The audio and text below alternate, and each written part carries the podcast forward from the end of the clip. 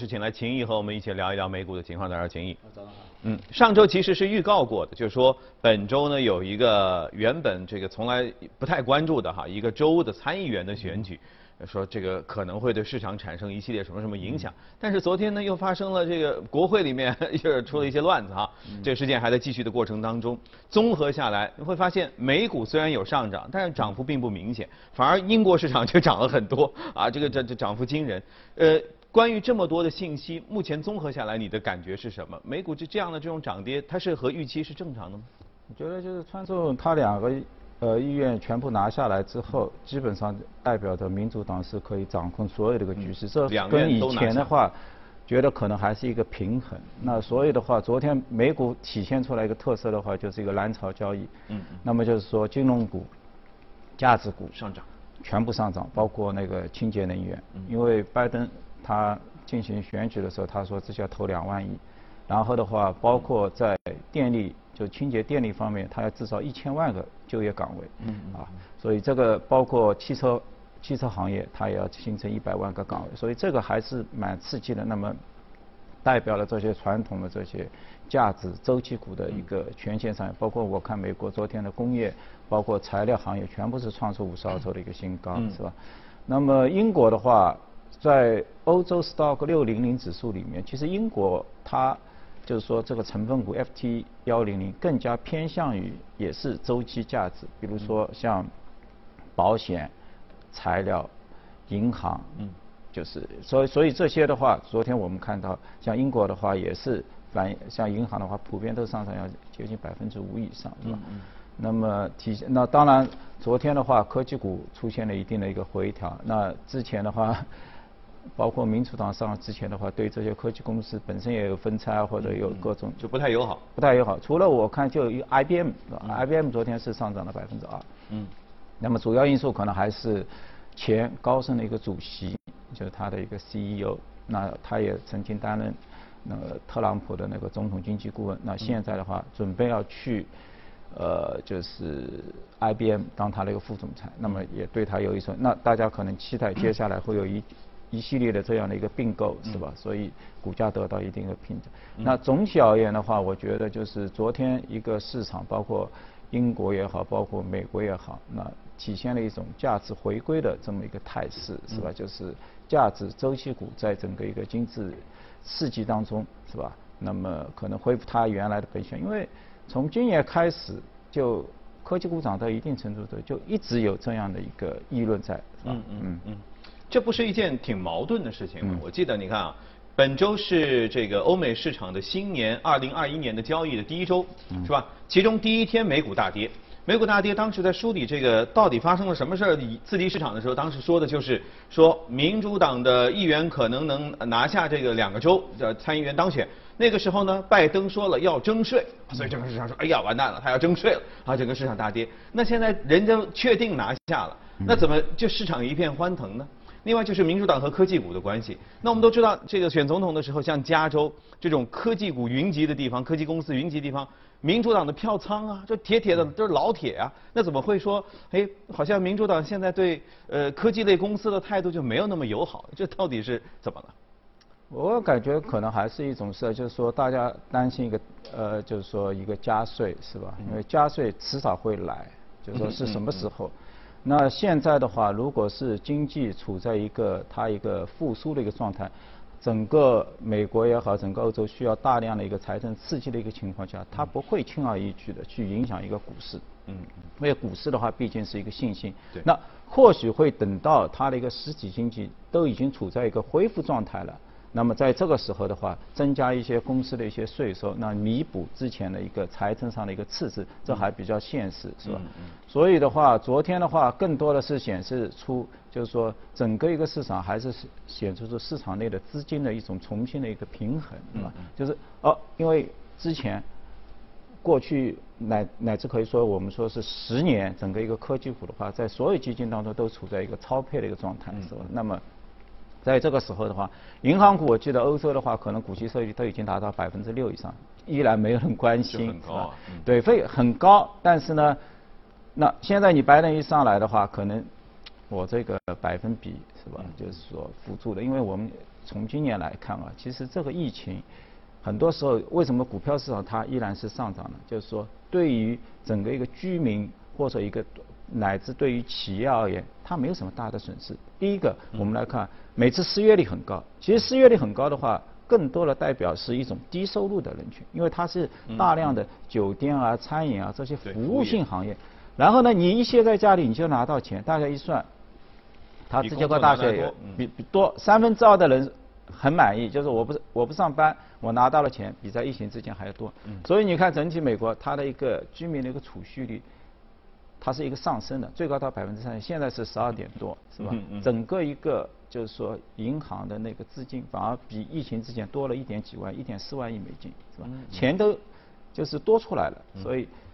这些后后面大家都在想，是否二零二一零年会重涨一个通胀的一个交易？然而之前的话，因为始终压得很低，包括十年期债券一直在零点几，不管你怎么样，它就是那昨天的话已经突破到一，是吧？这个就是我觉得，与其担心远期的那些这个加税的事儿，还不如担心一些眼前的有可能有通胀的事儿啊。嗯，对，因为毕竟钱。是吧？陆陆续续的都到了大家的一个手里，是吧？然后的话，随着整体的一个供应链到了二零二一年的话，慢慢的在一个复苏，是吧？因为我们要看到之之前的话，企业的一个资本开支其实是一直不是很足，是吧？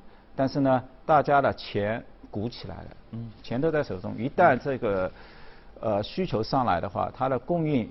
它的一个资本开支滞后的话，那它的一个价格的一个上涨的一个压力会显会比以前会更会大，是吧？所以我觉得慢慢的话，可能就是说整体市场的话会往这个 reflation 就是一个通胀这个方方向去考虑，就包括现在一些数数字货币一样的是吧？它的涨幅是。越来越快，匪夷所思，这个匪夷所思是吧？包括最近，包括银行也在涨，包括铁矿，昨昨天的一些金属材料股啊，我看都是涨幅都非常大，之前都很慢，然后呢，最近都有一定的一个加速。那我觉得，刚刚也谈到，就是说，对市场而言的话，拜登上来的话，最明显的就是说，是在清洁能源，因为这个跟欧洲的话是非常明显的，就是欧洲它这个七千多亿。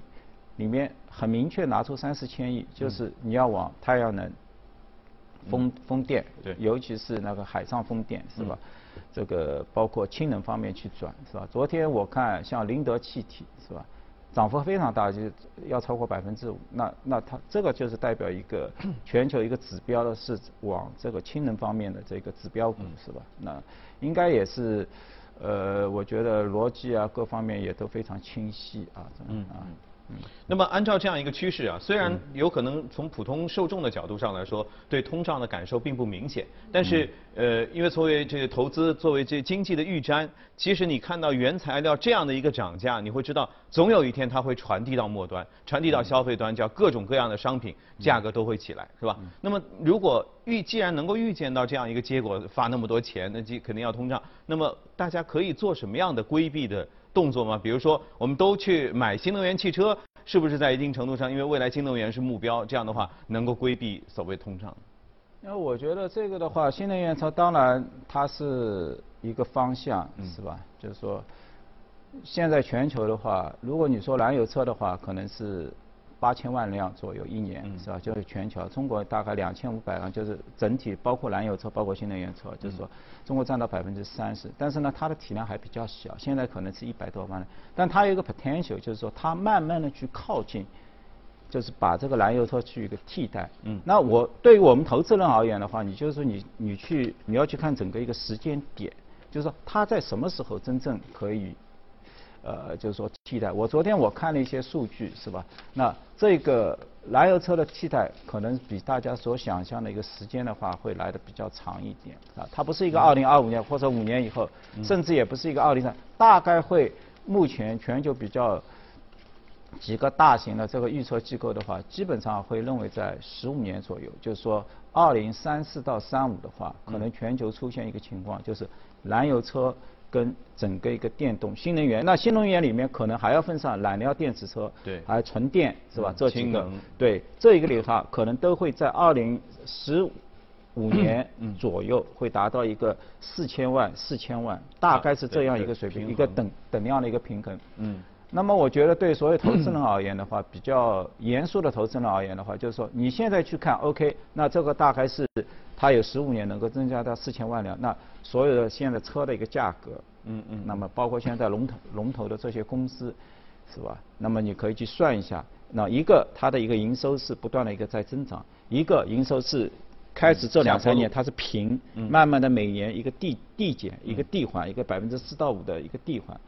那么总会出现一种情况，就是新能源车它可能估值很高，但是传统的车如果它的调整速度很快，它也会有一定的机会，因为毕竟这些营收收入还还不是立马就是能够 就是消失，是吧？啊，所以我觉得就是一个趋势很好，嗯嗯，但是估值很贵，一个现在有营收，嗯，传统的。但是呢，它在走下坡路，就是大家就是寻找一个平衡，就像今年原来特斯拉是涨的是很好，但不等于 B M W 包括奔驰它也有机会。其实这一波上来，从三月份到现在有百分之七十到八十。当然，比起像这些新势力的，它可能涨幅都在百分之四五百，是吧？这个这个幅度更大，因为毕竟是。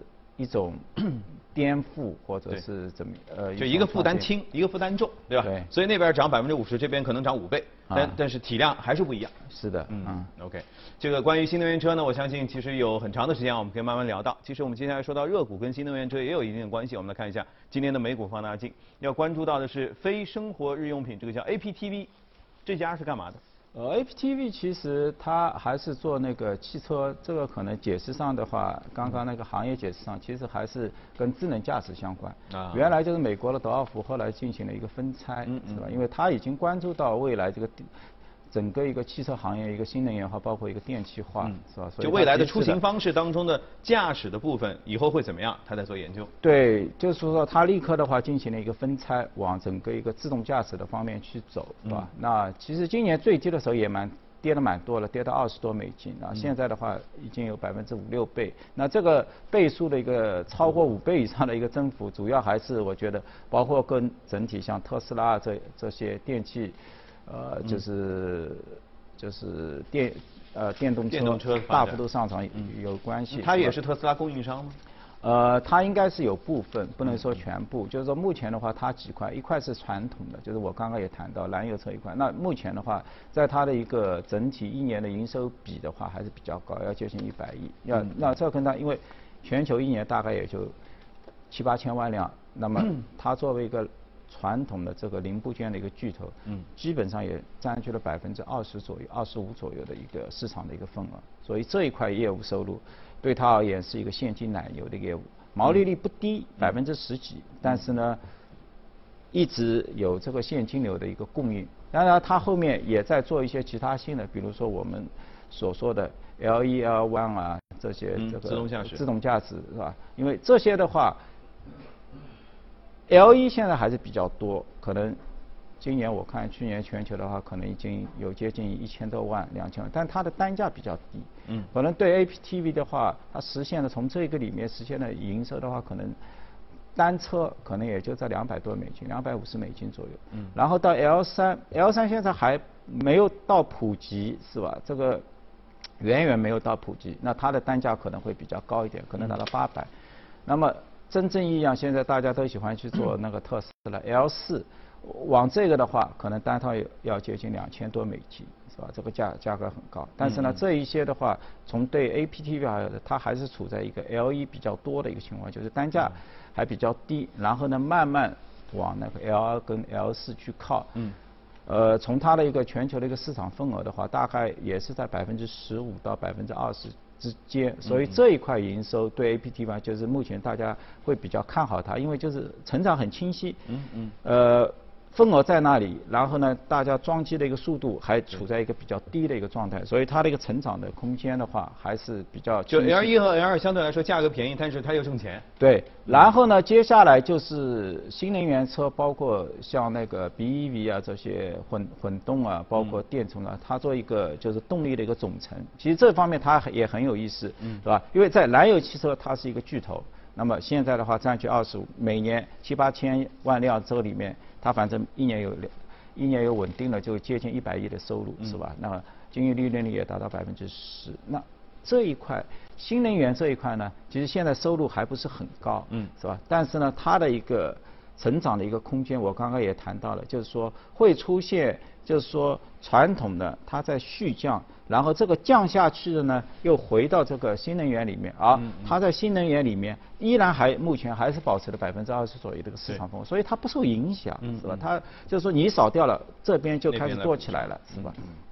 然后它的一个市场单价的话，可能实现的还要更高。所以从我们今年从它的一个三季度的一个营收来看的话，就是说三季度它的营收，就其实汽车行业，你看二零二零年的话，全球一个产量其实跌了蛮多的。二零一九年可能有八千多万，八千四百万辆，然后到了二零二零年的话，一下子缩到只有七千多万辆，这个百分之十几是吧？那你从它公司的一个三季度的一个营收的话，就是说它还是有百分之三到四左右的一个递增。嗯。那全球的产量是在递减的一个状况，是吧？嗯。然后在这种情况下，它的一个利润率也不错，是吧？那整体的话还能达到百分之十左右。所以其实这是秦毅提供的一种思路，就是说。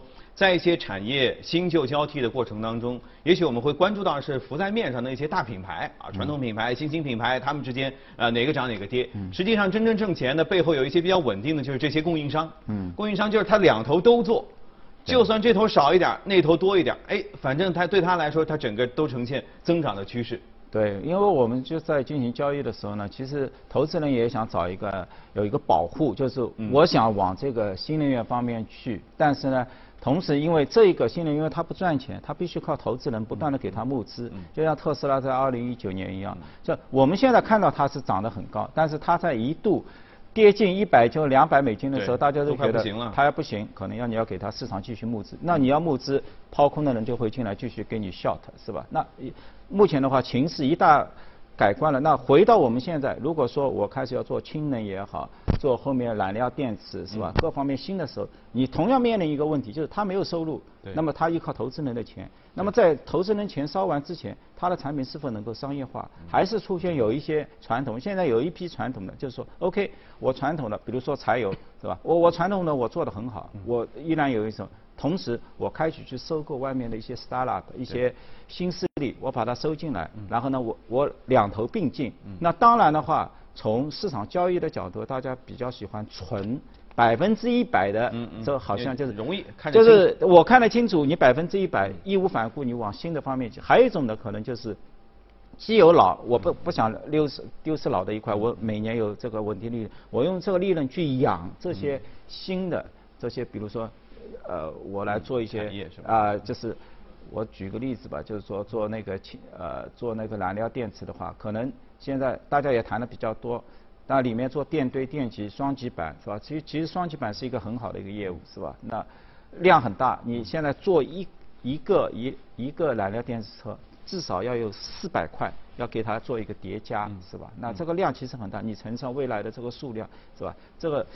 其实当太专业了，我有点听懂，但意思我明白，其实就是当中你其实能找到一些确定的机会，对啊，在整个行业变迁的过程当中。好，谢谢秦毅今天带给我们的分享啊，大家循着这样的一种投资思路，一定可以找到很好的标的。